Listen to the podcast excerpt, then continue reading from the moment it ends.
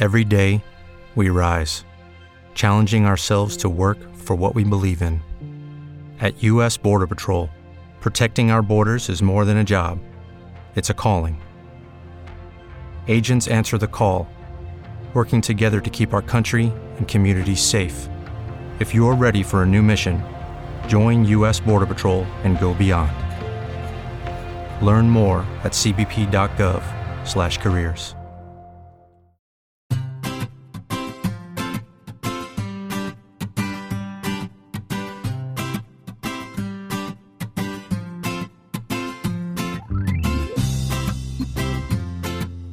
Bienvenidos al capítulo 81 de Perspectiva, un podcast de Milcar FM donde analizamos cada semana todas las decisiones y estrategias de las empresas que nos rodean. En el programa de hoy haremos un análisis de PC Componentes, una empresa que en 10 años ha pasado de ser un almacén en un pueblo a jugar la Champions League contra Amazon. Además tendremos a Gerardo Rato, que nos hablará de las interesantísimas noticias que hemos tenido en el sector de la aviación. Si eres de los que te gusta estar informado, no lo dudes, sube el volumen y acompáñame. Yo soy David Isasi y hoy es 13 de noviembre de 2017. ¡Comenzamos!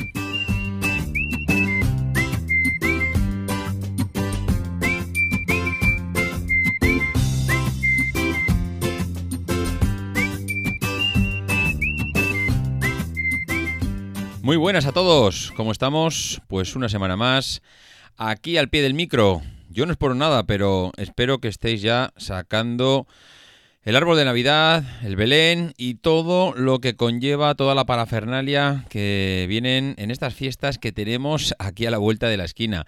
Sí, ya sé pensaréis que estoy un poquito adelantándome a, los acontecimientos, pero la verdad es que en cuanto pasa el, bueno, lo que es la festividad de, de, los santos aquí en España, pues empezamos a meternos en noviembre, empezamos a tener el Black Friday a la vuelta de la esquina, empezamos a tener ya los anuncios en la tele en cuanto a la campaña navideña, empezamos a ver los turrones por las tiendas, las luces por la calle y señores, la Navidad la tenemos a la vuelta de la esquina.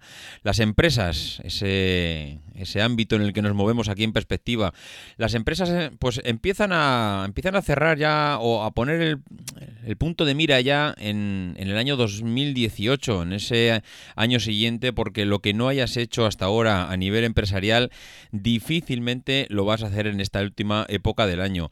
Si te paras a pensar fríamente y si quitas el puente de la Inmaculada de la Constitución, pues te quedan cuatro semanas tontas de cuatro o cinco, como mucho si quieres, semanas tontas mm, de trabajo, semanas en las que las cenas de empresa y el cierre del año hacen que, que pues prácticamente sea, mm, bueno, es ese final de fiesta mm, que, todo el mundo se va oliendo y que todo ya va eh, preparándose. Y aquí en perspectiva, pues eh, si miras un poco el calendario, pues tenemos ya, mm, vamos, tenemos la agenda cerrada, ¿eh? No, no queda tanto y, tenemos un final de fiesta que todavía no vamos a desvelar pero que espero que, que, os guste todo como programa antes de programa especial antes de las vacaciones. De cualquier modo, pues antes de las vacaciones toca hacer el programa de hoy, porque nos hemos venido muy arriba con el tema de las navidades, pero tenemos eh, que hacer todavía el programa de hoy y tres o cuatro más antes de, de meternos de lleno en las fiestas. ¿De qué va el programa de hoy? Bueno, pues en el programa de hoy tenemos a una empresa como PC Componentes que mm, qué cosas tiene la vida, yo nunca había oído hablar de ella. Y me diréis, pero estás loco, ¿cómo no has podido hablar, oído hablar de PC Componentes? Pero si es una de las mejores empresas españolas. Pues sí, tenéis toda la razón. Todo lo que queréis decirme está bien dicho, pero no había oído hablar de ella, no había oído hablar de esta empresa. Y a, bueno, a raíz del programa de, del Pozo, que es una empresa de Murcia, pues uno de los oyentes me dijo, oye, que el pozo es de Murcia, pero que no te olvides que PC Componentes también es de Alama de Murcia. Digo, anda, ¿y quién son estos? Pero por Dios, ¿cómo que quién son estos? Pues sí, estos son una de las empresas que cuando rascas un poco dices, madre mía. Señores, es un empresón, no es una empresa, es un empresón. Y son de estos de quítate el sombrero. Eh, muy sorprendido, muy sorprendido eh, de ver realmente a, qué niveles se mueven ya determinadas empresas y, joder, no sé, eh, cómo alguien empezando de tan abajo pueden llegar tan arriba. esta gente que empezó con una inversión inicial de 5.000 euros en el año 2005. Ojo, 2005. Esto está aquí hace poco más de 10 años. O sea, es que está a la vuelta de la esquina, ¿eh? No, no, 10 años. Y ya en el 2015 habían facturado 250 millones de euros. Pues sí, es así. 250 millones en el año 2015 y pasaron al año el año pasado superaron los 270 millones de facturación. Bueno, pues ya con estas cifras te empiezas a hacer una idea de lo que estamos hablando, ¿no? Una empresa de Alama de Murcia que, tiene, bueno, en su historia tiene a sus fundadores, Francisco Llúfera y Alfonso Tomás, fundadores de PC Componentes, eh, bueno, que es un caso yo creo que diría de, manual de éxito, ¿no? Esto si vas a una escuela de negocios y dices, mm, dime el caso de una, de una empresa que haya sido eh, exitosa y que se puede explicar en las escuelas de negocios. Pues mira, PC Componentes, puedes cogerla desde arriba hasta abajo y analizarla porque realmente que dos personas hayan llegado a superar hoy el volumen de facturación que tienen con más de 400 personas empleadas, pues yo no sé qué beben en Murcia, pero que tengan una empresa como El Pozo y una empresa como PC Componentes, pues va a haber que empezar a pensar que el agua que hay por allí pues es diferente a la que bebemos los demás. Tomás, eh, un estudiante de informática, y Fran, que cursó en su día relaciones laborales, no tenían la más mínima experiencia en gestión de un comercio electrónico en aquel momento. Eh, todo lo que sabían era, bueno, mm, en una, en una pequeña aventura que tuvieron eh, por la venta en la red y que decidieron lanzarse a la aventura y con una inversión que puedes decir, bueno, mm, muy alta no es, 5.000 euros. 5.000 mm, euros. Eh, para ellos era una auténtica locura invertir ese dinero Mm, a nosotros nos pueden decir, bueno, pues 5.000 euros no es tanto, pues para ellos en aquel momento era una auténtica ah, aventura invertir aquel dineral, que lo era para ellos, en, su proyecto, ¿no? Eran los ahorros de los que tenían, 3.000 euros para el capital social, que era obligatorio, y 2.000 pues para los gastos iniciales. No había más, o sea, es que eran 2.000 euros para gastos. Esto, moraleja, no hace falta tampoco grandes inversiones, más bien buenas ideas y saber llevar a cabo y, saber cómo gestionar tu empresa. Bueno, Jufera y Tomás eh, no habían cumplido ya los 30 cuando deciden embarcarse en esta aventura profesional, que era la venta de ordenadores periféricos y componentes informáticos por la red, y dicen que, bueno, eh, que algo se estaba oliendo en el ambiente y algo estaba cambiando eh, con la llegada de Internet. Estamos hablando del año 2005, pues empieza el boom, empieza el comercio electrónico, empieza a cocerse algo en la red, ¿no?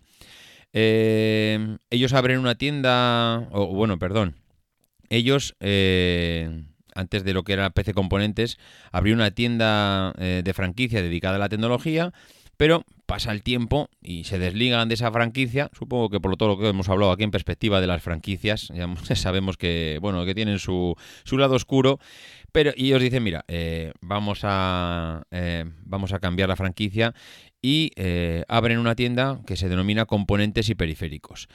El, nombre, desde luego, no es que sea de una gran estrategia de marketing, pero bueno, empieza, empieza a moverse un poquito por el sector online, ¿no? La filosofía detrás estaba clara en un principio, mm, abrir esa tienda para empezar a moverse en el comercio online, en el e-commerce que tanto da que hablar en las empresas de hoy en día, ¿no? Ofrecer los mejores componentes tecnológicos a precios muy asequibles sin renunciar a la calidad y al buen servicio pre y postventa. Eh, ojo, esto ya marca una línea, una tendencia. ¿Qué es lo que vamos a... ¿Cuál es nuestra estrategia aquí? Componentes tecnológicos a precios asequibles. Eh, esto ya dice, vamos a empezar a competir en la gama baja del mercado, siempre ofreciendo algo más. En este caso, un servicio postventa eh, eh, bastante, bueno, bastante curiosito para lo que estaba ofreciendo los demás. En un primer momento eh, se especializaron en las ventas de componentes de ordenador, de ahí el nombre de PC Componentes, y con los años la entrada de nuevos productos pues hace que de manera paulatina empiezan a, a, virar un poquito y abrir el abanico un poco en el negocio. Empiezan pues a, a los televisores, los electrodomésticos, los smartphones Y según las cifras eh, que promocionan ellos, eh, el catálogo actual pues llega a, bueno, a los 12.000 o a los 15.000 referencias.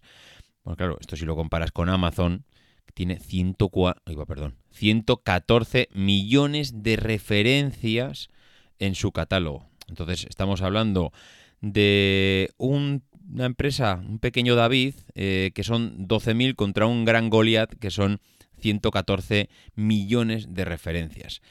Bueno, mm, pueden parecer eh, dices, madre mía, pero si esto son, no sé, si esto es una minucia, ¿cómo puedes ir al mundo con 14.000 o 15.000 referencias? Fíjate lo que tiene Amazon.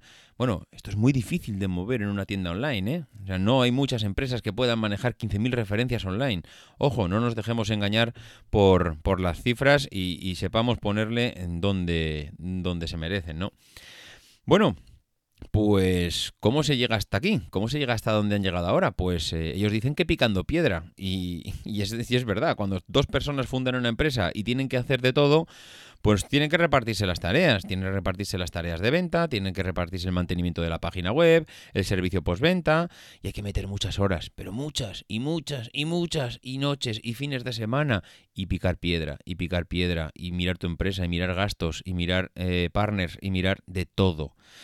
Entonces, bueno, hasta que no empezaron a llegar los pedidos, no empezaron a contratar a su primer empleado, que ya se dedicara de una manera ya, pues, mm, bueno, digamos, profesional. Oye, el momento que empiezas a tener un empleado en tu empresa, parece que, oye, esto ya, esto es una empresa, ya no somos eh, dos fundadores, sino que empezamos a tener gente a nuestro cargo. Bueno, pues la tienda apenas tenía 70 metros cuadrados y allí, pues evidentemente se hacía mm, de todo, ¿no? Eh, eso es lo que al final marca un poco el sello, ese ADN de la empresa, que es una tienda de barrio convertida al mundo online, pero sin llegar a perder ese espíritu de, mm, no sé, ese espíritu familiar que hace que si estás enfocado eh, mucho al cliente, pues como que, no sé, mm, eh, no, sabría decirlo, pero que el espíritu es diferente. Es, como tratar al cliente de tú a tú porque entiendes lo que, lo que necesita. Bueno, em, ellos hablan, me acuerdo que he visto que ellos hablaban de que, claro, cuando empezaron a crecer los pedidos, era aquel local ya se les empezó a quedar muy pequeño, ¿no? tenían que gestionar hasta 300 pedidos diarios, lo que es una auténtica locura. Dicen que el, repartidor de Seur dice que tenía que hacer eh, cada día pues igual, bueno, igual salía, entraba y salía 200 veces y tenía que subir los pequeños peldaños que, que separaban la entrada de lo que era la tienda, pues bueno, eh, que, era una locura, que vamos, hasta el empleado de Seur estaba hasta las narices de ir tanto a, gestionar pedidos y, y recogerlos. Bueno, ¿Cómo pueden tener estos precios tan bajos? Porque claro, es fácil pensar el, bueno, oye, ya está claro, empezamos a vender productos baratos y esto chupado. Aquí, pues con vender barato lo tenemos fácil. Bueno, pues eh, es una de las preguntas que se hace muchísima gente y que, y que son, bueno, que, que, no es tan fácil. Eh, ¿Cómo logra esta gente, con, bueno, eh, unos precios tan competitivos? Bueno, pues al final, algo que tiene bueno ser pequeño es que no tienes gastos. Mm, algo que tan comúnmente se denomina levantar la persiana todos los días en tu empresa, que eso es algo que cualquiera que monta un negocio debiera de saber, es decir, cuánto me cuesta a mí todos los días levantar la persiana de mi empresa. Suma todos los gastos y señores, divídelo por el, bueno, todos los gastos del año, lo divides por el número de días y cada día tienes que levantar la persiana de tu empresa, pues cuesta miles y miles de euros. Bueno, cuando tú no tienes estructura y cuando apenas eh, tienes una tienda de barrio, entre comillas, y todo tu negocio está online, bueno, esos gastos pues son más bajos, con lo cual eh, te puedes permitir ciertos lujos, ciertos márgenes que no tienen las grandes multinacionales como Amazon. Entonces, bueno, esa fue una de las ventajas eh, que, tuvieron ellos. Segunda, segunda decisión que tomaron, eh, reinvertir todo en la mejora de procesos. Al final, si tú mejoras la productividad y mantienes esos costes bajos, pues te puedes permitir el lujo de seguir creciendo y reinvirtiendo los beneficios.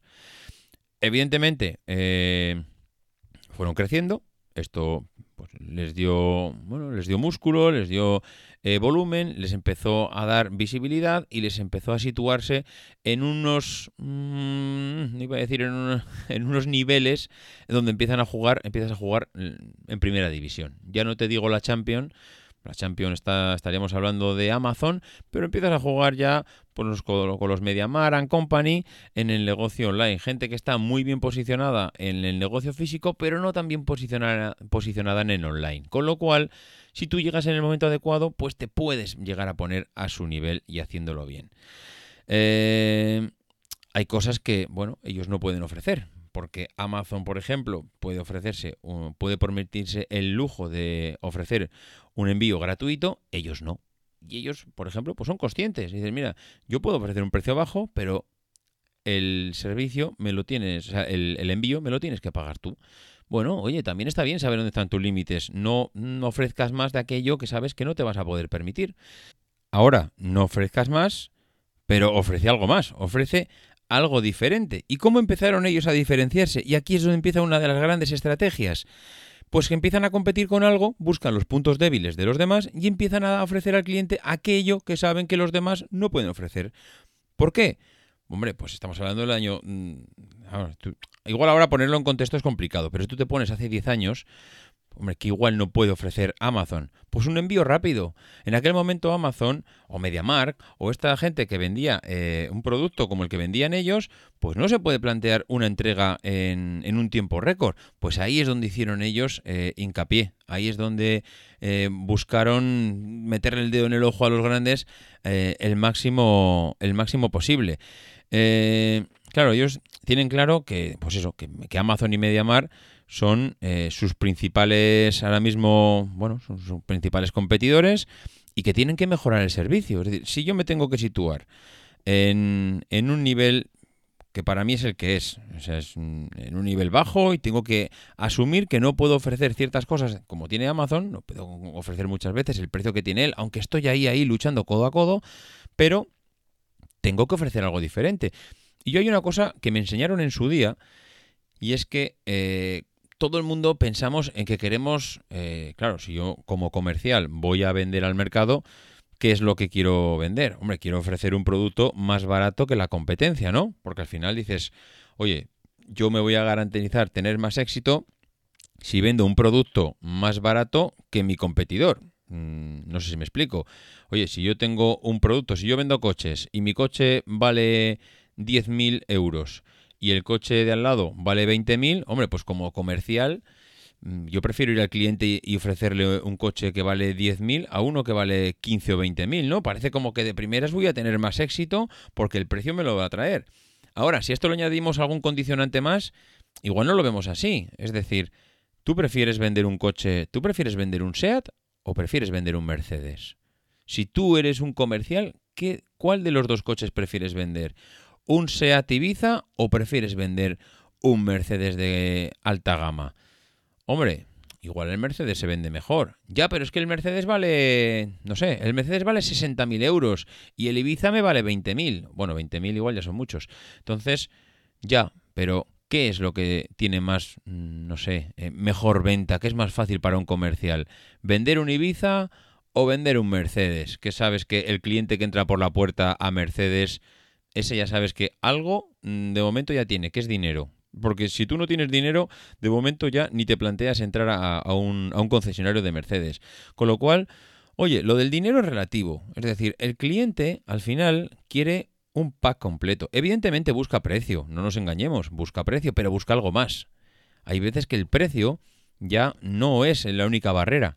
Hay, hay veces que el precio es una, mm, una parte más de la decisión y que en el paquete global, pues tienes que meter más cosas. Y eso precisamente es lo que hizo PC Componentes, meter más cosas en ese abanico de decisiones que tiene que tomar una persona cuando va a comprar.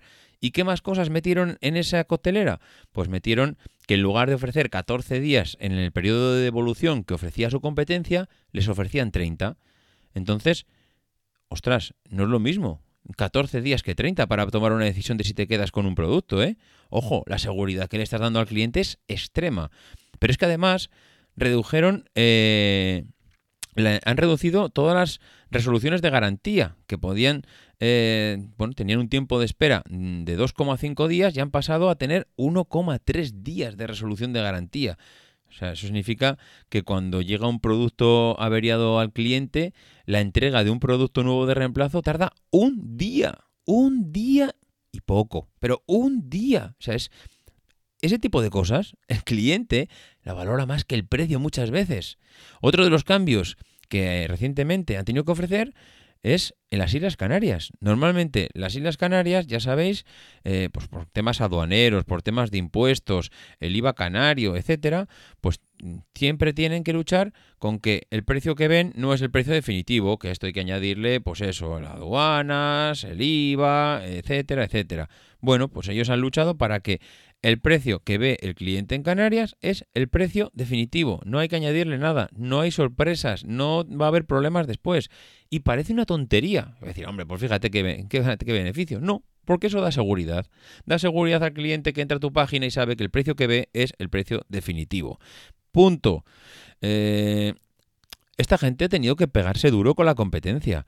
AliExpress, que podemos pensar que AliExpress es el que se está pegando codo a codo con esta gente, pues hombre, eh, AliExpress mm, todos sabemos que busca más precio que calidad, ¿no? Al final esto, volumen, precio barato, producto chino, a exportar en contenedores, un mes de entrega, pero aquí sobre todo el precio. Que vengas aquí a la página web y veas que una funda de móvil vale 0,50. Entonces, joder, se te hacen los ojos que, vamos, se te pone con el símbolo de la estrella.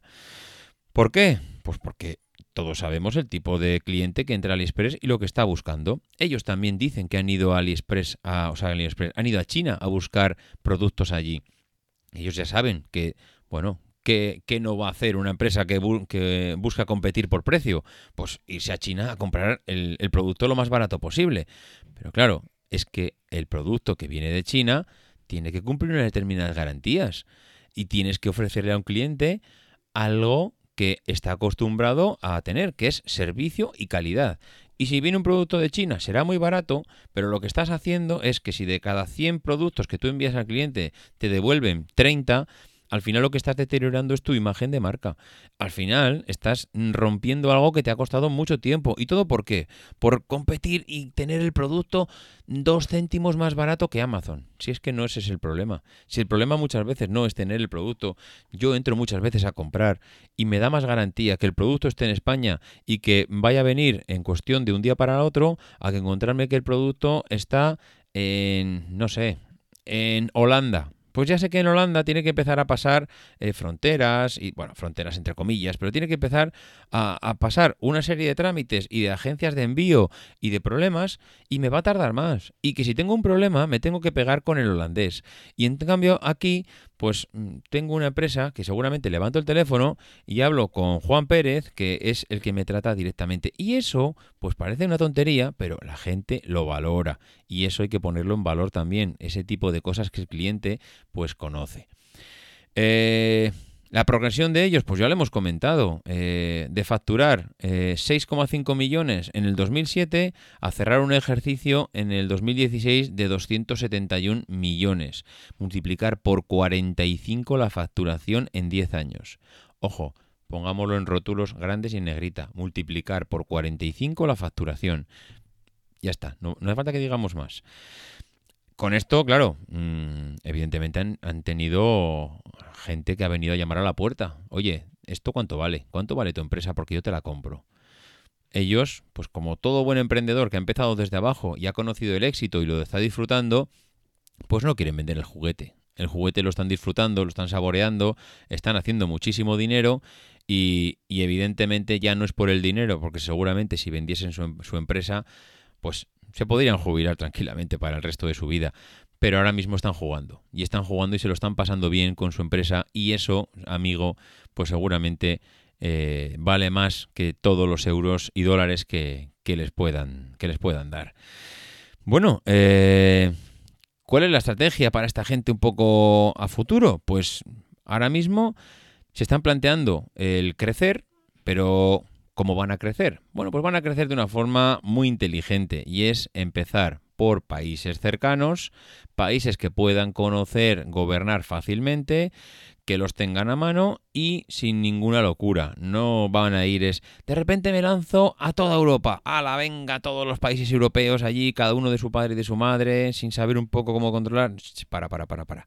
Vamos a empezar por Portugal, que lo tenemos aquí al lado, casi hablan como nosotros y culturalmente tampoco hay tantas diferencias.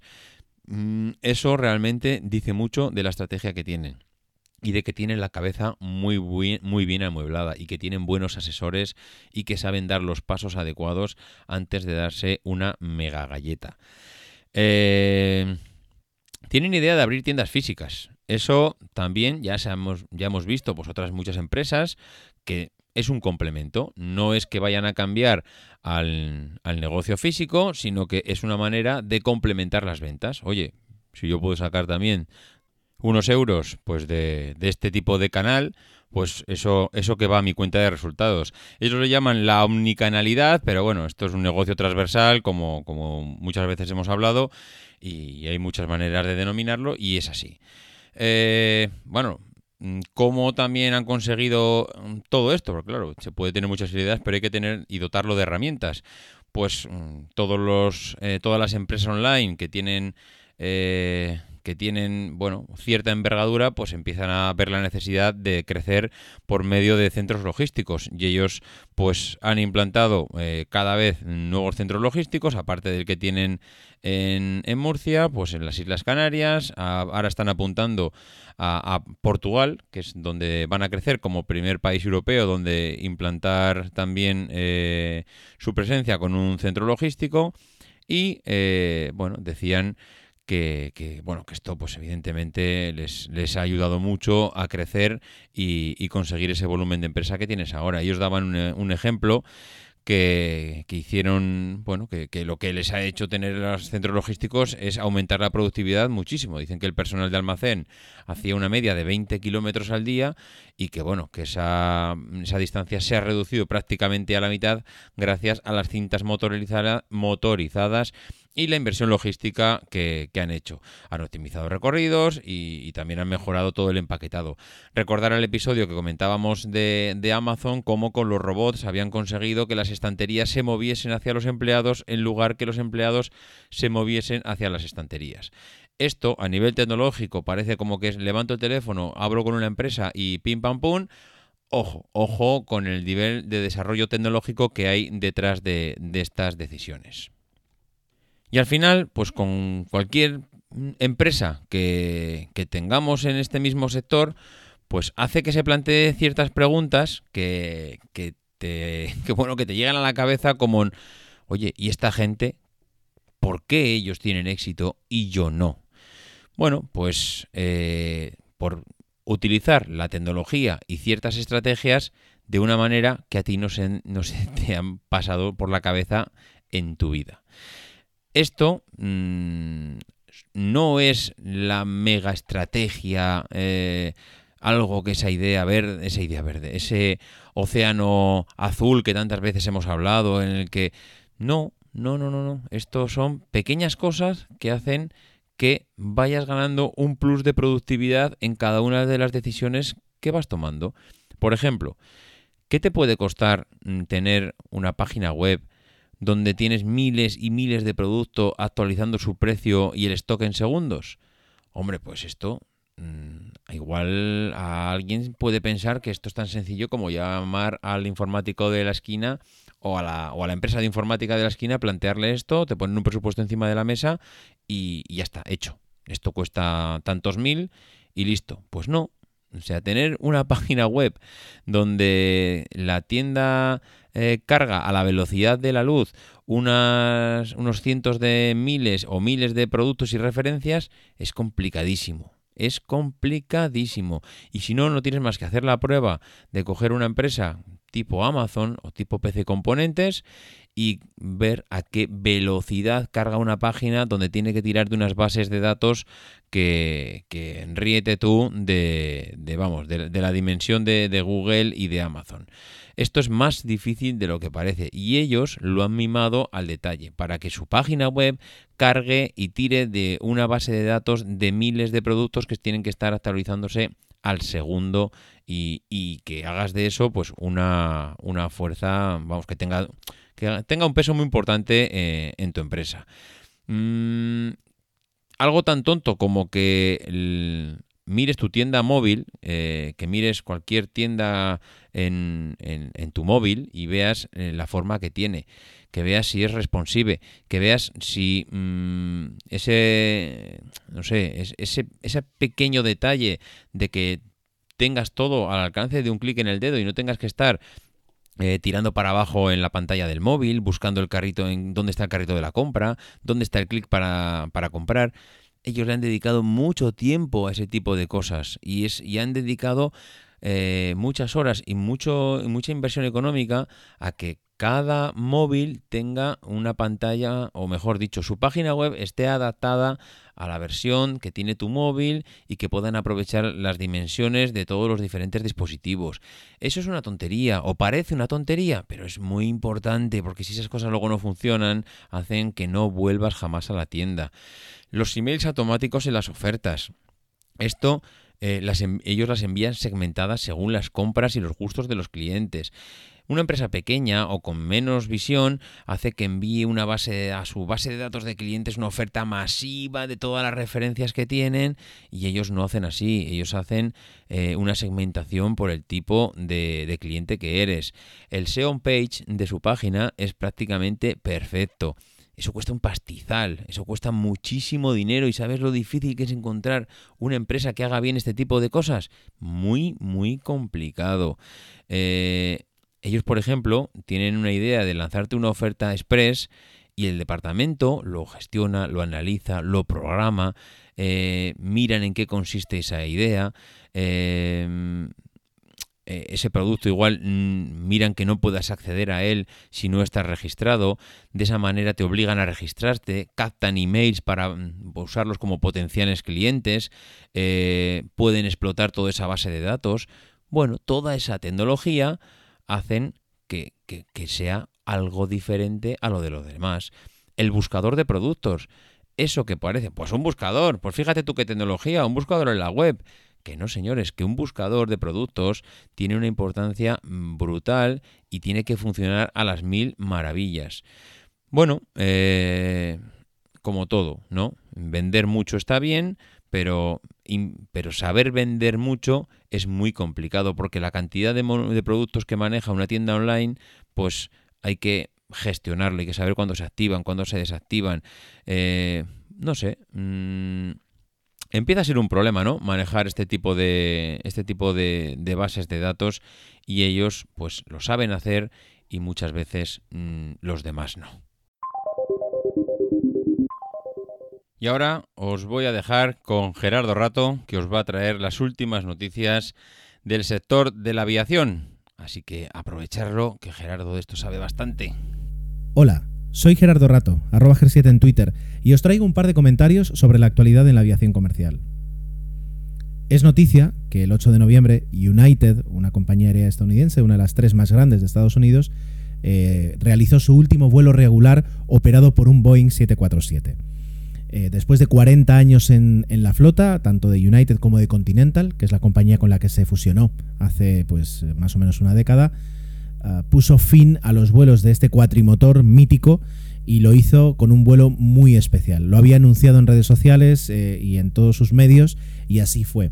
Primero porque convocó a un grupo de pasajeros eh, también muy especial en sí desde, desde ex empleados eh, que, habían, que han volado o que habían volado durante décadas a este avión, pasando por eh, eh, pasajeros que realmente podrían apreciar algo así, como sus pasajeros más privilegiados que, tienen récords de millas volados con, con, United, hasta, pues por supuesto, un número, un nutrido número de periodistas que luego pudieron cubrir el acto y retransmitir y compartir todo lo que sucedió. Además de pues una bienvenida muy especial en la terminal, eh, discursos aparte, eh, y además de también uh, brindis eh, durante el vuelo en honor al avión y también uh, pues una llegada a Honolulu, porque el vuelo que realizó fue San Francisco-Honolulu, pues aparte de una llegada muy especial en la que incluso se puso, y no recuerdo el nombre, el, el típico collar de flores al avión, pues eh, se vivieron momentos de, nostalgia y momentos de, respeto y de honor por un avión que desde luego se merecería que, le dedicara y que grabe yo un plaza confirmada explicando lo que supuso este avión. ¿Por qué? Porque el Boeing 747, eh, de, si hay, digamos, 5, 6 aviones que han cambiado la aviación comercial para siempre y que la han definido por sí, el, 747, además de ser uno de ellos, tal vez sea el más icónico, porque es un avión que mm, tal vez la gente más representa o que directamente es capaz de distinguir con respecto a todos los demás, que es, algo que incluso es estético en ese aspecto. Eh, pero es verdad que, este acto de United no va a ser el único. Eh, otras compañías aéreas han anunciado que en los próximos meses o en los próximos años van a retirar también al Boeing 747 del servicio activo. En algunos casos eh, va a quedar como un avión de backup, en otros directamente va a ser enviado a desguace o enviado a algún museo. ¿Y por qué? Bueno, pues ¿por qué, United está realizando un, vuelo de despedida de un avión tan bueno, eh, tan, tan útil y tan mítico? Es decir, si lo quieren tanto, ¿por qué se deshacen de él? Pues básicamente porque eh, es un avión antiguo, eh, es un avión que tranquilamente el modelo, el último modelo que, están operando casi todas las compañías aéreas se, se lanzó en 1988 y eso supone que aunque los últimos aviones, eh, los aviones más nuevos de este tipo eh, pueden tener tal vez 10, 12 años, la media tranquilamente puede rondar más o menos los 20, 20 y algo de años. Eso significa que tienes que hacer revisiones cada vez más periódicas, lo cual eh, se traduce en semanas, sino meses dentro de un hangar en los que el avión, en lugar de producir, te está gastando dinero. Luego también significa que utiliza unos motores tranquilamente de la década de los 70, finales de los 70, y eso mm, se, traduce en este caso en un consumo mucho más alto que los motores de última generación. Por tanto, es un avión directamente menos económico. Pero no solo eso, sino que además es un avión muy grande y cada vez cuesta más llenar aviones muy grandes en vuelos regulares. No estamos hablando de vuelos especiales, vuelos en los que necesitas llevar a 500 personas de un sitio a otro o necesitas llenar un crucero en el Caribe y por tanto eh, salen los aviones ya directamente llenos desde Madrid, pero si tienes que luchar en esa, en esa guerra continua de, de las rutas, los horarios y las tarifas para llenar un avión de 500 plazas, es cada vez más complicado. Cuando tienes a tu disposición aviones con los que puedes eh, eh, llenar menos y ganar más dinero a la vez. los cuatrimotores están, están en retirada. Eh, si, somos conscientes, ahora mismo solo se producen dos aviones después de que Airbus retirara hace unos cuantos años el A340-600, que era el, único modelo que, quedaba en producción. ya solo quedan dos en producción, el 7478, que es el sucesor de este avión que está retirando United, y el Airbus 380, el famoso super jumbo de doble piso completo. Em, el primero, el Boeing 7478, es un avión que se está vendiendo muy mal de cara a los pasajeros. De hecho, hace un par de meses Boeing produjo el último y de momento no tiene ningún pedido más. El avión resiste y el avión se sigue fabricando básicamente ¿por porque existe una versión carguera, una versión para, transportar carga. Y ha sido muy bien aceptada y, se, se, van vendiendo aviones. Ahora mismo están haciendo a UPS, luego será a FedEx, luego será a Cargolux, es decir, más o menos se va vendiendo. Mientras que el Airbus A380 eh, no tiene versión carguera y la versión de pasajeros, aunque todavía quedan unos 50 por entregar, se duda que, se lleguen a entregar esos 50, que no se cancelen algunos pedidos antes. Y para que os hagáis una idea, de los 250 aviones que va a haber fabricados, 150 más o menos quedarán en las manos de Emirates, de una sola compañía.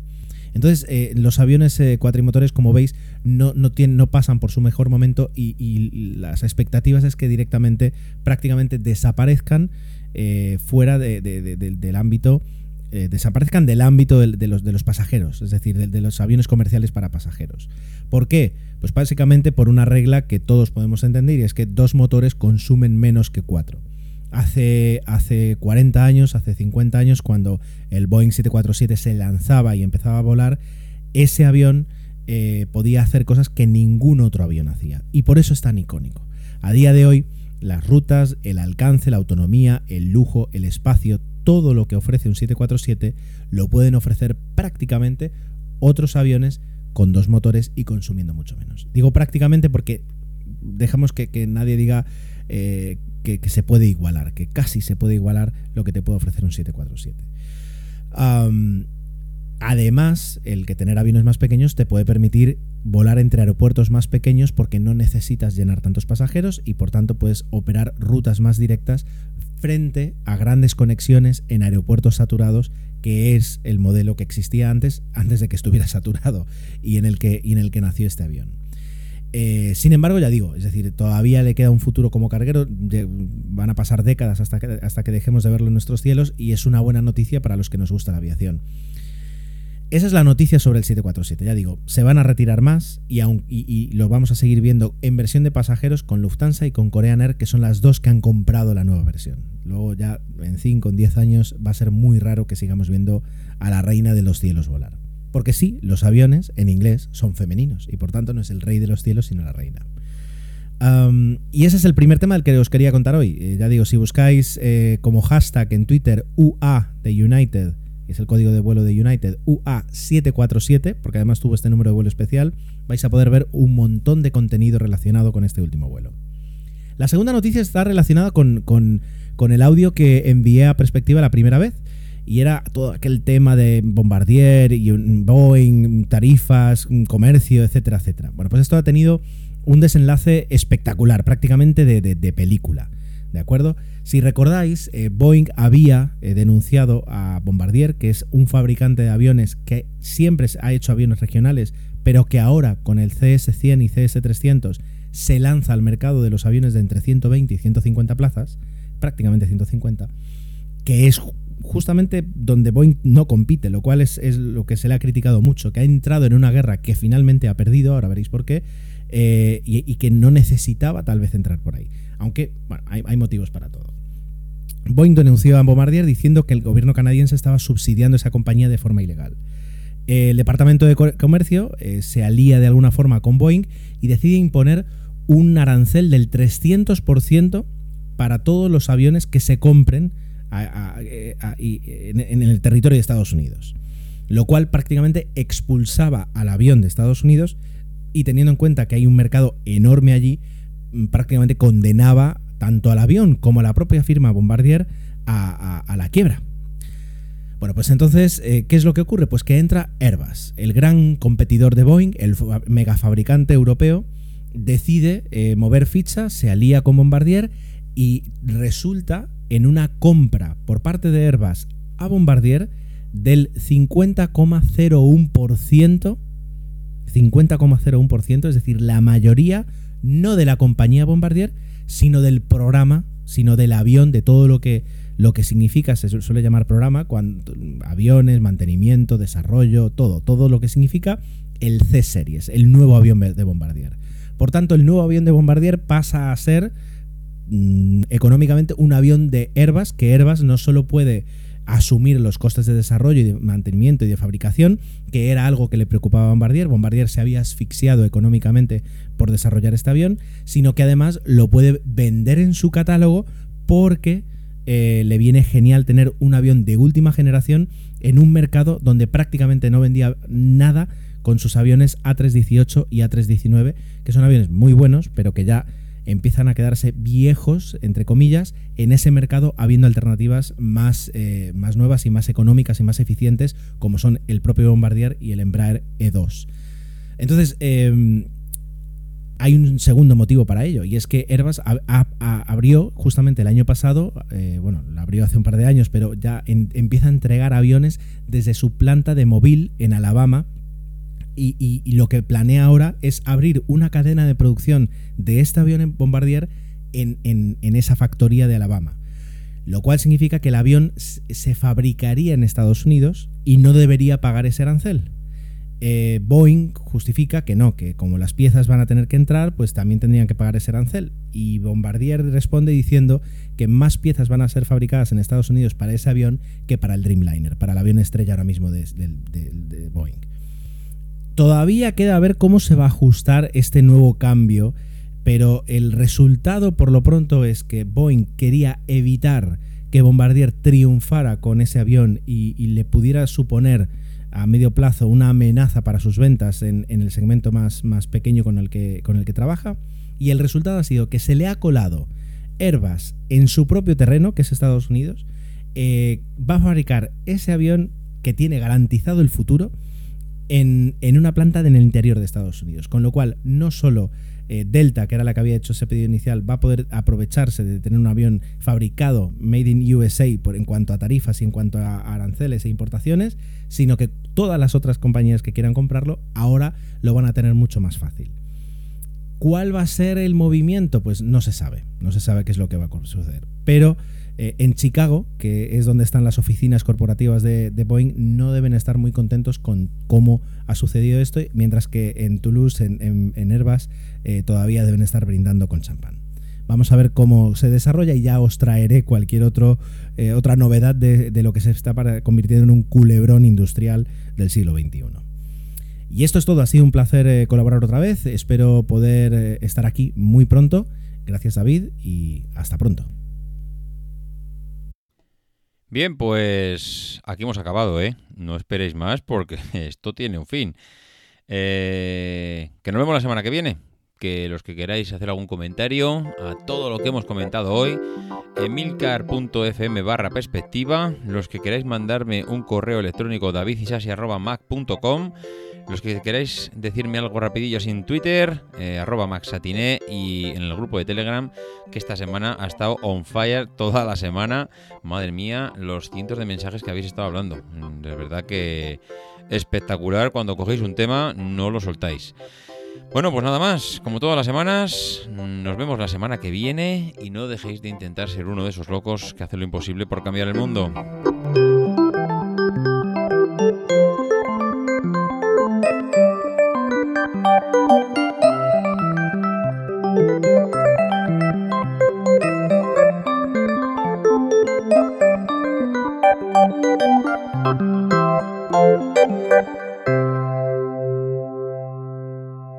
Because the people who are crazy enough to think they can change the world are the ones who do.